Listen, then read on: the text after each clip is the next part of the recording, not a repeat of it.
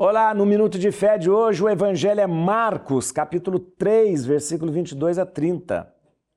Ele está possuído de Beuzebu. É pelo príncipe dos demônios que ele expulsa os demônios. Mas, havendo-se convocado, dizia-lhe em parábolas: Como pode Satanás expulsar Satanás? Pois se um, reino estiver dividido, se um reino estiver dividido contra si mesmo, não pode durar.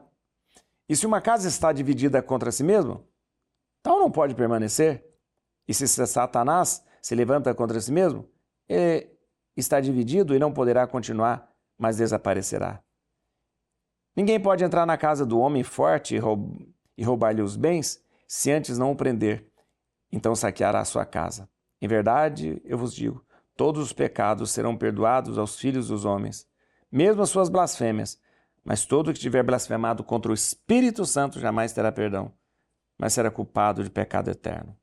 Jesus falava assim porque tinham dito: ele tem um espírito imundo. Pecar contra o Espírito Santo não tem perdão. Significa isso?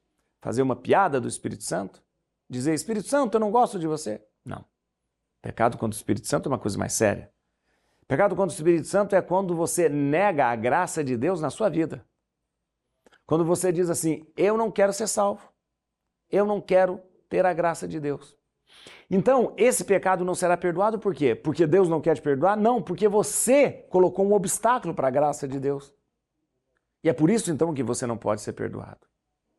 Pecar contra o Espírito Santo é dizer: eu não quero a graça de Deus que venha me salvar. Ora, se você decide por isso, Deus há de respeitar você, porque Deus respeita a nossa liberdade. Então, pecar contra o Espírito Santo não é você simplesmente blasfemar contra o Espírito Santo, mas negar a ação do Espírito de Deus na sua vida. Cuidado, cuidado, porque nós temos diante de nós a vida e temos a morte. Diz a Sagrada Escritura. Se você escolhe viver, vai viver, porque uma escolha é sua. Se você escolhe morrer, vai morrer, porque também a escolha é sua. Logo, escolha então viver.